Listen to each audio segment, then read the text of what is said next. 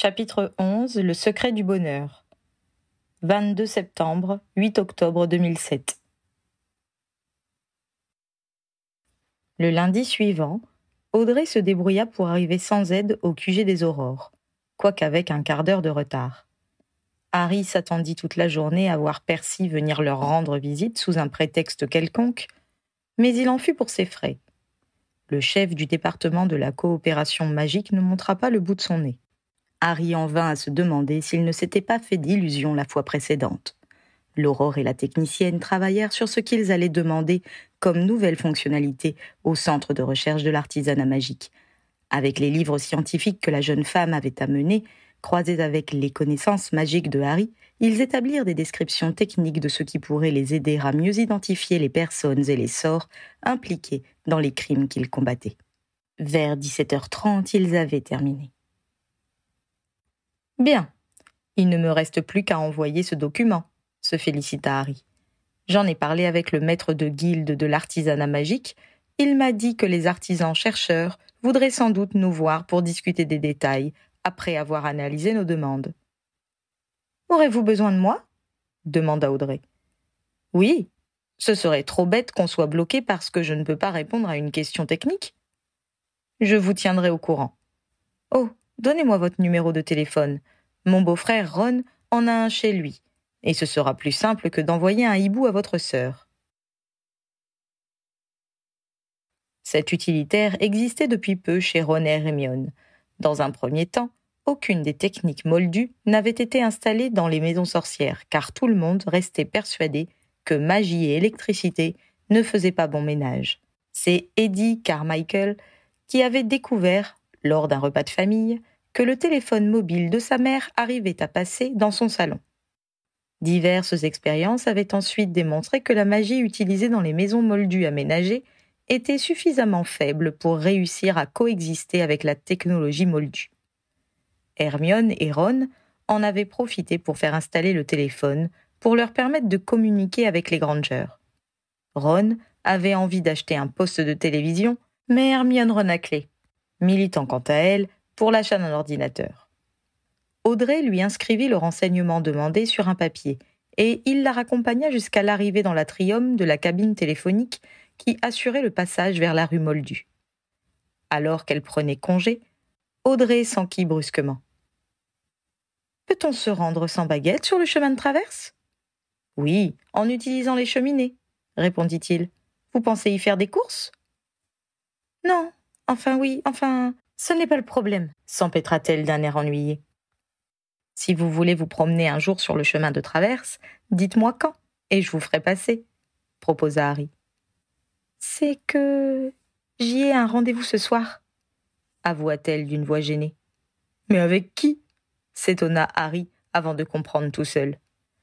Mais quand diable vous a-t-il invité? ne put-il s'empêcher de demander. Sa surprise devait être comique à en juger par la lueur amusée dans les yeux d'Audrey. Je l'ai rencontré ce matin en sortant de l'ascenseur, avoua-t-elle. Il venait du service de la justice magique, je crois. Harry essaya de se représenter Percy faisant le pied de grue au niveau 2 dans l'espoir de croiser la jeune femme, mais il n'y arriva pas.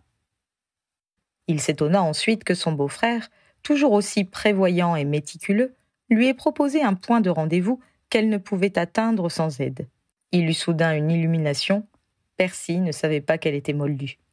Quand il avait fait les présentations, le premier jour, il avait indiqué qu'elle travaillait avec lui sur son projet de modernisation des méthodes d'enquête sans autre précision. Il en resta un moment figé avant de répondre à la question qu'elle lui avait posée. Il faudrait que quelqu'un vous fasse traverser le mur, ou repasser par ici. Oubliez, vous allez y aller par chez moi. C'est le plus simple. À quelle heure est votre rendez-vous 19 heures. D'accord. Venez chez moi à partir de 18h30. L'adresse est le 12 Square Grimore, au métro Mornington Crescent. Répétez, 12 Square Grimore. Elle s'exécuta docilement avant d'opposer, visiblement très embarrassée. Mais je ne veux pas vous déranger. Je peux me débrouiller autrement. Vous ne me dérangez pas du tout. Et mon épouse sera ravie de vous rendre service. À tout à l'heure. Il la planta là, avant qu'elle ne puisse protester. S'étant immiscé dans les affaires de Percy et d'Audrey davantage qu'il ne l'aurait désiré, Mais intimement persuadé que Ginny ne lui aurait pas pardonné s'il ne l'avait pas fait, il hésita sur la marche à suivre. Devait-il laisser Percy se dépatouiller et découvrir par lui-même la véritable nature de la jeune femme? Il était tenté de le faire, mais finalement, il craignit que ce quiproquo ne provoque une situation embarrassante pour la pauvre Audrey. Il se rendit donc au département de la coopération internationale. Comme d'habitude, sa notoriété lui permit d'être introduit sans délai dans le bureau de celui qu'il venait voir. Percy lui offrit un siège tout en s'interrogeant visiblement sur ce qui justifiait pareille visite. Tu voulais me parler? commença-t-il. Oui, c'est à propos d'Audrey Giordano, se lança Harry, tout en se demandant, un peu tard, comment il allait présenter les choses. Un problème? réagit Percy, une lueur inquiète dans le regard. Aucun, assura Harry. C'est juste que. Hmm, je voulais être certain que tu savais qu'elle était moldue. Elle est quoi? cria presque Percy. Harry ne répéta pas, persuadé que son beau-frère n'avait aucun problème d'audition. Mais bredouilla Percy. Tu m'as dit qu'elle faisait de la recherche à l'artisanat magique? Non, je t'ai dit qu'elle m'assistait pour imaginer de nouvelles techniques. Pour cela, j'ai fait appel à quelqu'un de spécialisé en méthode policière moldue. Mais enfin, elle était habillée en sorcière s'obstina Percy. Sa sœur, qui l'est, a été assez prévoyante pour lui prêter une robe et un chapeau, expliqua Harry. Quoi qu'il en soit, je lui ai trouvé un moyen de te rejoindre ce soir. Ne t'en fais pas à ce sujet. Percy ne réagit pas à cette précision. Il resta silencieux, le visage bouleversé. C'est si grave feignit de s'étonner Harry. C'est surtout que je ne m'y attendais pas. C'est. peina expliquait Percy d'un ton troublé. Sous le regard de plus en plus sévère de Harry, il précisa. Je n'ai rien contre les moldus, mais j'ai rarement eu l'occasion d'en fréquenter. Tu connais les parents d'Hermione, lui rappela Harry et mon cousin Dudley, qui était à mon mariage. Je ne leur ai pas beaucoup parlé. Je ne me suis jamais retrouvée seule avec eux. Ce n'est pas si compliqué, Percy. Il faut juste leur expliquer de quoi tu parles quand tu vois à leur expression qu'ils ont du mal à te suivre. En prononçant ces paroles, Harry se dit que cela ne changerait pas grand-chose pour son beau-frère. Il avait parfois une conversation tellement technique que même les sorciers confirmés peinaient à le comprendre. Dis, Percy, demanda-t-il soudain, t'est-il arrivé de faire autre chose que de travailler et de voir ta famille ces dernières années? Il y a beaucoup à faire, répondit Percy en évitant son regard. Pas au point d'occulter toute vie privée, refusa de le croire Harry. Je dois honorer la confiance de Kingsley, expliqua le chef de département. Je suis certain qu'il ne t'en demande pas autant, opposa l'Aurore. Mais moi, je pense que je le lui dois, répondit Percy avec force. Cela réduisit Harry au silence. Il n'avait pas follement envie de discuter de la dette de Percy envers la communauté magique suite à ses erreurs de jeunesse. Mais à chaque fois qu'il avait eu besoin d'aide, un membre de la famille Weasley était venu à la rescousse. Alors il décida de faire ce qu'il pouvait. Percy, fit-il d'un ton doux, il est temps que tu comprennes que c'est en regardant vers l'avenir et non en regrettant sans fin le passé que l'on paye ses dettes. Après tout, tu n'as tué personne, ni lancé d'impardonnable. Je ne peux pas en dire autant. Tu avais de bonnes raisons de le faire, opposa Percy. Pas à chaque fois, Percy, affirma Harry en détournant le regard. Sirius est mort à cause de ma stupidité. J'ai lancé un Doloris par vengeance.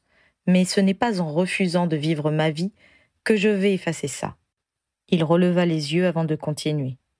Je m'y consacre neuf heures par jour, en faisant mon devoir, et c'est amplement suffisant. Allez, je te laisse, j'ai ma femme et mes enfants qui m'attendent. Passe une bonne soirée.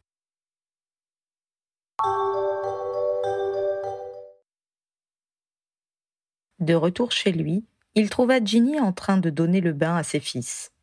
Entre deux gerbes d'eau et les cris d'excitation des enfants, il lui raconta ce qu'il avait fait juste avant de rentrer. Je te trouve plein d'inspiration aujourd'hui, mon chéri, le félicita Ginny en sortant Albus de la baignoire et en l'enveloppant dans un drap de bain. Par contre, Comment veux-tu que je puisse habiller cette demoiselle en une demi-heure seulement? Elle a une robe sorcière, lui indiqua Harry, en s'occupant de James. Et arrête un peu de gigoter, toi. Sûrement pas adapté à une sortie le soir, lui opposa Ginny. Je vais lui proposer de se changer, mais en si peu de temps cela va être juste, et Percy est très à cheval sur l'exactitude. Je pense que ce genre d'exploit est à ta portée, mon amour, assura-t-il. Je vais m'occuper de faire manger les enfants. Je vais lui préparer tout de suite une ou deux tenues pour gagner du temps. Quelle taille fait-elle? Un peu plus d'un mètre soixante-cinq, corpulence moyenne, type méditerranéen, cheveux noirs, yeux marron vert, répondit Harry. Quelle taille de robe à ton avis? Ginny, on m'a appris à décrire un suspect, pas à lui acheter des vêtements. Bon, je verrai, décida-t-elle. Oui, Albus, c'est l'heure de manger, papa va t'emmener. Ils terminèrent de mettre les deux enfants en pyjama et Harry les fit descendre à la cuisine. Miffy leur servit leur dîner et Harry s'occupa de nourrir son cadet qui en mettait partout si on ne le canalisait pas étroitement. Alors que le repas se terminait, Harry crut entendre un bruit émanant du hall d'entrée. Occupé à laver les mains des garçons dans l'évier, il n'y prêta pas attention. Au bout de trente secondes, le bruit se répéta, et il eut un doute.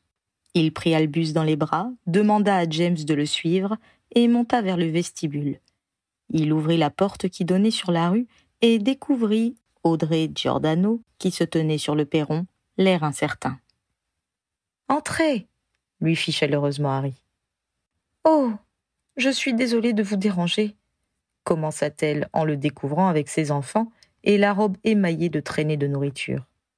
Non, non, ce n'est rien. Mais il fallait utiliser le heurtoir. Je vous aurais tout de suite entendu.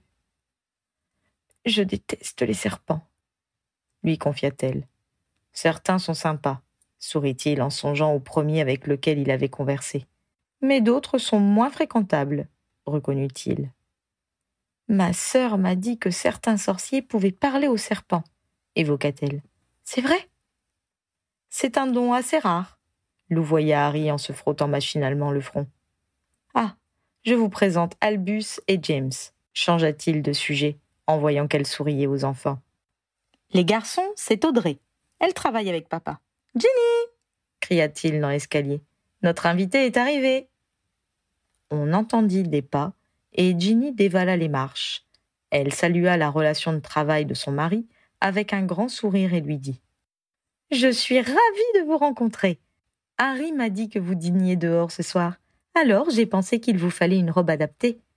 Je peux vous en prêter une si vous le désirez. Je ne veux pas abuser, assura Audrey, manifestement gênée. Mais pas du tout. Venez, j'ai tout préparé. Sans la laisser protester davantage, Ginny l'entraîna à l'étage, pendant que Harry amenait les enfants à la salle de bain et enjoignait James de se tenir tranquille, alors qu'il lui laverait les dents s'il voulait une histoire avant de dormir. Il commençait juste à lire Babiti la pina et la souche qui gloussait quand Audrey vint lui dire au revoir de la porte de la chambre d'Albus. Elle était vraiment mignonne à croquer dans la robe qu'elle venait de passer, et Harry se dit que, malgré son manque d'expérience, Percy s'était plutôt bien débrouillé. Le souafle était dans son camp, restait à savoir s'il parviendrait à marquer des points.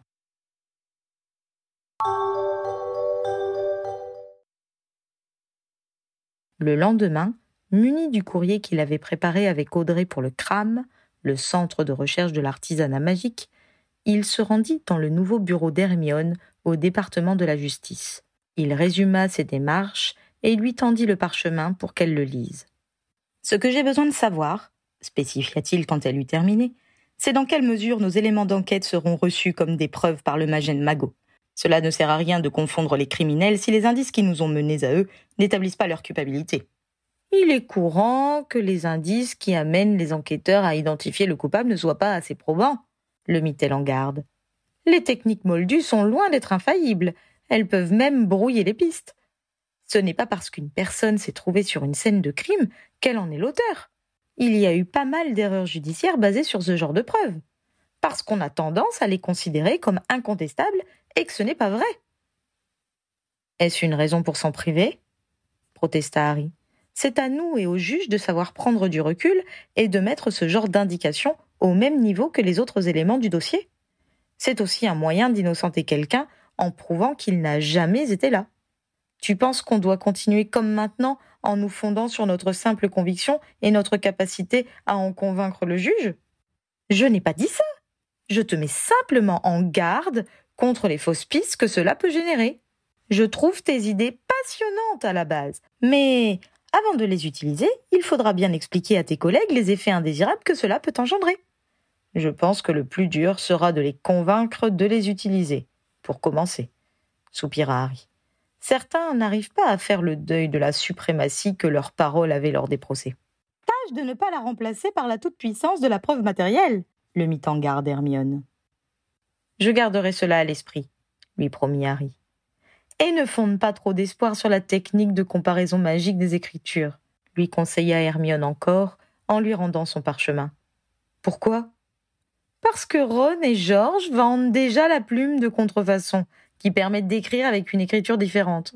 Tu peux comme ça brouiller les pistes quand tu envoies un colis Peter par hibou, lui apprit-elle. Harry eut une pensée pour la poudre d'obscurité instantanée du Pérou, vendue par les jumeaux qui avaient aidé Malfoy à ouvrir Poudlard au mange-mort mais ils avaient également mis leurs trouvailles au service des opposants de Voldemort. Cela restera quand même utile pour identifier les contrats et les testaments, remarqua-t-il. Par contre, je vais charger Owen de faire l'inventaire de ce que les sorciers facétieux mettent en vente, pour nous donner une idée de ce dont nous devons nous méfier. Ça va être gai, vos notes de frais, sourit Hermione.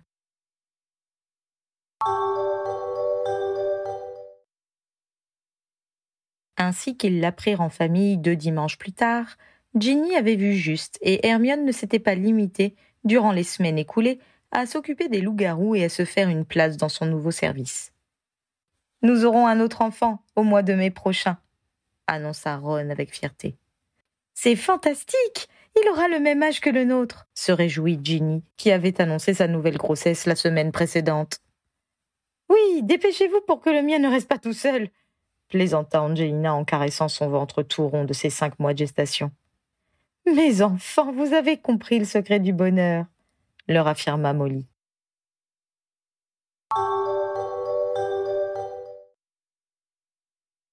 La seconde semaine d'octobre, Harry reçut un message du CRAM qui lui indiquait qu'ils avaient fait de grandes avancées sur les techniques qui leur avaient été demandées.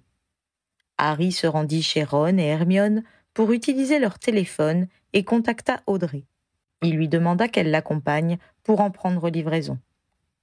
Il avait revu la jeune femme moldue quelques jours après sa sortie avec Percy, quand elle était passée chez lui pour rendre la robe que Ginny lui avait prêtée. Elle avait apporté une grande boîte de chocolat à titre de remerciement, mais avait décliné leur invitation à prendre le thé, prétextant ne pas avoir le temps. Harry s'était interrogé sur ce que cela signifiait à propos de sa soirée avec son beau-frère. Ginny, qui était carrément allé demander comment ça s'était passé au principal intéressé, s'était fait poliment éconduire. Il ne savait donc pas si les tourtereaux avaient décidé d'être discrets ou si leur rencontre avait mal tourné. Harry, qui estimait que cela ne les regardait pas, avait fini par suggérer à Ginny de laisser son frère en paix à ce sujet. Le jour dit, Harry et Audrey se rendirent dans les locaux des chercheurs en utilisant le réseau de cheminettes. Ils furent introduits dans une salle de réunion lumineuse qui semblait beaucoup servir au vu des chopes à thé personnalisées et boîtes à gâteaux qui se trouvaient sur un meuble. L'homme aux cheveux ailes de corbeau et larges d'épaules qui les reçut n'était pas complètement inconnu à Harry. Il s'appelait Wallace Kelly et avait deux ans de plus que lui.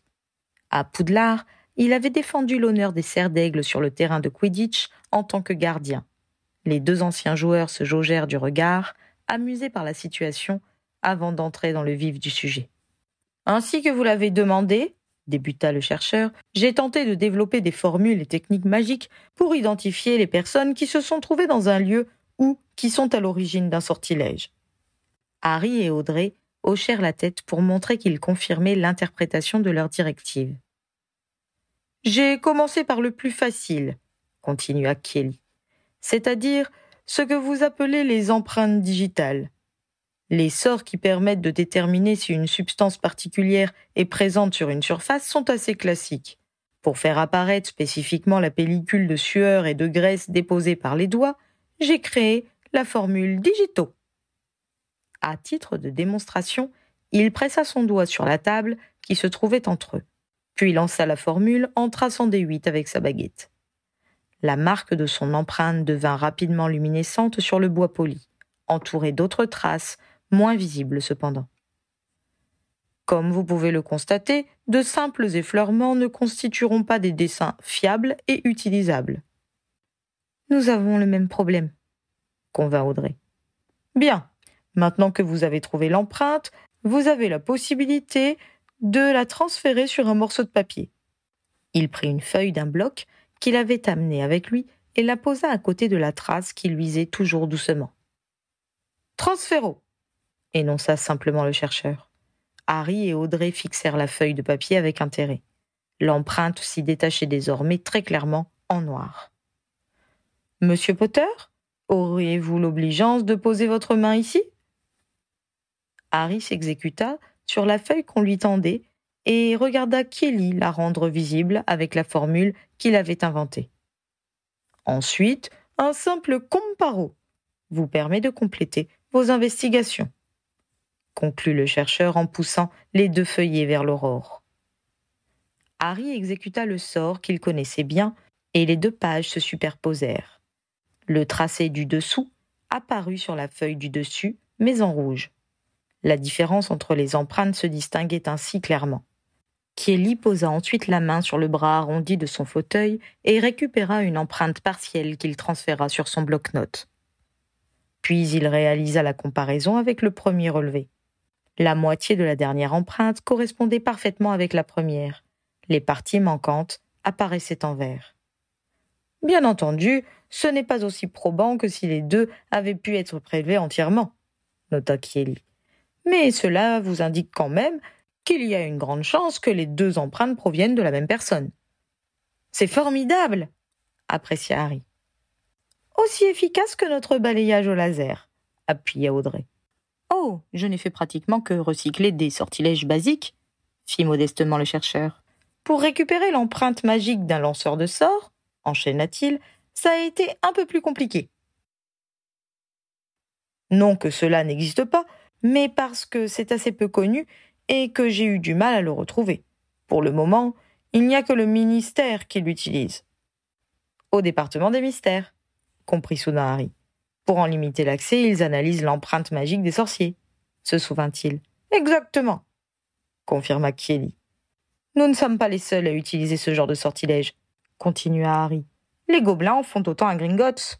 Je l'ignorais, mais c'est assez logique, effectivement, reconnut le chercheur. Cela dit, cela ne nous est pas d'une grande utilité car notre magie diffère sensiblement de celle des autres créatures magiques. Quoi qu'il en soit, j'ai réussi à joindre une de mes anciennes camarades de classe qui travaille au mystère, et elle m'a dit dans quels ouvrages je pouvais trouver des indications utiles dans ce domaine. Harry, qui lors d'une enquête antérieure avait été présenté à tous les chercheurs du département des mystères, n'eut aucun mal à identifier la personne qui s'était trouvée à Poudlard avec Kieli. Vous parlez de Pénélope d'Auclair, je présume. Effectivement. Sauf qu'elle se nomme maintenant Mrs. Meadow. Ce sont des choses qui arrivent, sourit Harry. Comme on dit. Bref, j'ai fini par rassembler une bonne documentation sur le sujet et je sais maintenant comment lire l'empreinte magique d'un sort. Un Wingardium sur ce carnet devrait suffire, indiqua-t-il à Harry après avoir retiré les feuillets déjà utilisés. Docilement, l'aurore s'exécuta et fit brièvement léviter le bloc-notes de son interlocuteur. Harry leva sa baguette. Indico magiam, psalmodia-t-il. Une lueur éclatante et multicolore s'éleva de l'objet. Cette émanation ne vous aide pas tellement, du moins si vous ne pouvez ni la conserver ni la comparer à d'autres identifications, commenta le chercheur. C'est dommage, fit Harry déçu. Je ne me suis pas arrêté là, le rassura Kelly. J'ai travaillé sur la façon de fixer l'aura révélée. Je me suis dit que ce n'était pas impossible, puisqu'on parvient sans problème à rattacher des sortilèges à des objets pour les enchanter. J'ai donc un peu tâtonné dans ce domaine et je suis arrivé à ça. Preando magiam, fit-il en direction de son carnet. Cette fois-ci, ce ne fut pas une lueur diffuse qui émana de l'objet, mais comme une boule lumineuse qui s'éleva. D'un mouvement de baguette, Kelly attira la sphère dans une fiole qu'il avait sortie de sa poche avant de sceller magiquement le contenant. Désormais, une sorte de fluide coloré se mouvait paresseusement dans sa prison de verre. Voici ce qui représente, d'une manière relativement fidèle, votre empreinte magique. Elle est étonnante, beaucoup plus colorée que la mienne ou celle de mes collègues, ajouta-t-il en la regardant avec intérêt. Plus intense aussi, ce qui ne constitue pas une surprise, évidemment. Harry contempla la matérialisation de son aura avec une fascination mêlée d'un certain malaise. Ce qu'il ressentait lui rappela ce qu'il avait éprouvé quand ses amis transformés en lui-même, grâce au polynectar, s'étaient déshabillés sans pudeur pour se changer. C'est assez euh, indiscret, finit-il par juger. Oh fit le chercheur, comme si cette idée ne l'avait pas effleuré. Eh bien ici, on voit qu'on a affaire à un sorcier puissant qui pratique toutes sortes de sortilèges. On s'en doutait un peu, pour tout vous dire. Ouais, Voit-on si le sorcier en question a lancé des sorts noirs dans sa vie? demanda Harry, frappé soudainement par cette idée. Il y eut quelques secondes de silence pendant lesquelles le chercheur envisageait cette possibilité. Je ne sais pas. Vous le déterminerez quand vous récupérerez ce genre d'empreinte, je suppose. Sans répondre, Harry observa les nuances de la matérialisation de sa magie, mais ne repéra rien évoquant les sorts interdits dont il s'était rendu coupable quelques années auparavant.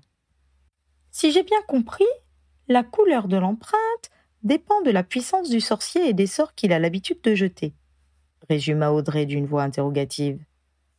Plus ou moins, confirma le chercheur. Nous avons remarqué empiriquement que plus le sorcier est éclectique dans les sorts qu'il lance, plus le spectre de couleurs est étendu. Cela signifie-t-il que l'empreinte peut se modifier pour une même personne au cours du temps? Déduisit Audrey. Je n'ai rien trouvé de tel dans les ouvrages que j'ai consultés, mais c'est assez probable, convint le chercheur. Cela doit demander un certain temps ou le choc d'une expérience violente. Comment relève-t-on l'empreinte magique d'une personne? se renseigna Audrey. En utilisant le même sort, mais dirigé vers le sorcier. Il faut cependant qu'il n'ait pas reçu trop de sortilèges différents. Vous passez votre temps à vous lancer mutuellement des sorts? s'étonna la Moldue. Sort de guérison, de coiffure, de nettoyage, énuméra le chercheur. Peut-on récupérer la signature d'un sort envoyé sur une personne? continua Harry. Seulement s'il est très fort, répondit Kelly. Les plus importants ont tendance à absorber la couleur des sortilèges plus faibles dont ils partagent le support. Par contre, quand on a des forces équivalentes, elles coexistent sans se mélanger. En clair, les sortilèges légers qui subsistent sur vous auront tendance à se mélanger à votre empreinte, mais ceux qui sont très violents apparaîtront à côté de vos couleurs propres. Et sur un cadavre Sans Chiari. Je n'ai pas essayé, cela doit être comme sur un objet. Il est neutre dans la mesure où il n'a pas été auparavant trop chargé de magie diverse. Un sortilège ayant causé la mort d'une personne devrait être facilement identifiable. La trace d'un sortilège sur un moldu doit être très pure, alors, avança Audrey. Bonne question. Puis-je relever votre signature magique? Vous pensez que j'en ai une? S'étonna-t-elle. Les animaux en ont une, quoique très ténue. A priori, la vôtre devrait être relativement consistante. Il joignit le geste à la parole, et une boule pâle, mais d'un joli vert, émergea de la jeune femme. Elle est beaucoup moins brillante que l'autre, fit remarquer l'intéressé d'un ton dépité. Celle de M. Potter est un peu hors norme, la consola Kelly. La mienne est à mi-chemin entre les deux. Quoi qu'il en soit, elle est suffisamment colorée pour brouiller une empreinte. Faites attention à vous, conclut-il d'un ton d'excuse. Et les plantes continua Harry. Non, elles n'en ont pas il faut quand même avoir un minimum de système nerveux pour posséder ce genre de signature. Et les objets préensorcelés, sans Pré Préensorcelés? releva Audrey. Il y a plusieurs sortes d'enchantements, expliqua Harry. Quand je lance un axio sur un objet, c'est un sort léger qui va rapidement disparaître. Si je modifie mes traits pour ne pas être reconnu dans la rue, le sort est un peu plus puissant, mais s'annule de lui-même au bout de deux heures. Pour expliquer cela simplement, les choses ont toujours tendance à revenir à leur nature première. C'est pourquoi il faut lancer toute une série de sortilèges qui se maintiennent les uns les autres pour enchanter un objet sur une longue période, ce qui est un des talents principaux de l'artisanat magique.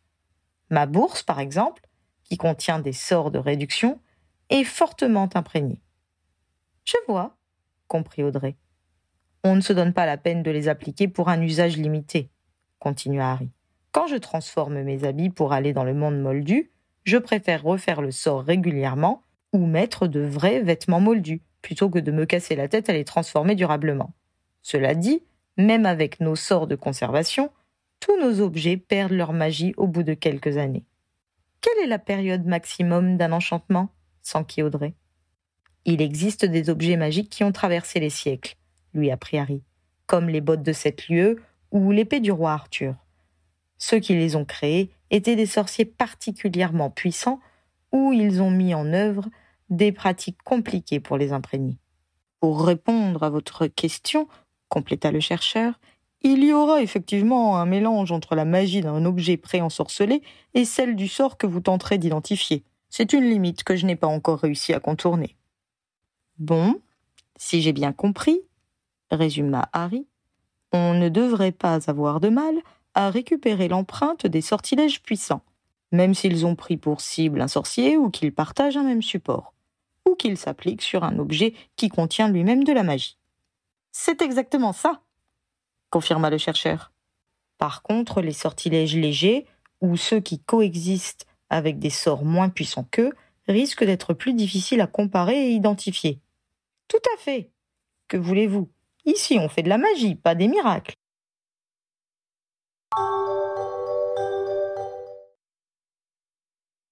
Note de fin de chapitre. Une année dans la vie de J.K. Rowling. 30 décembre 2007. Percy a épousé Audrey. C'est un nom qui colle bien pour la femme de Percy, vous ne trouvez pas? Ils ont eu deux enfants, Molly et Lucie.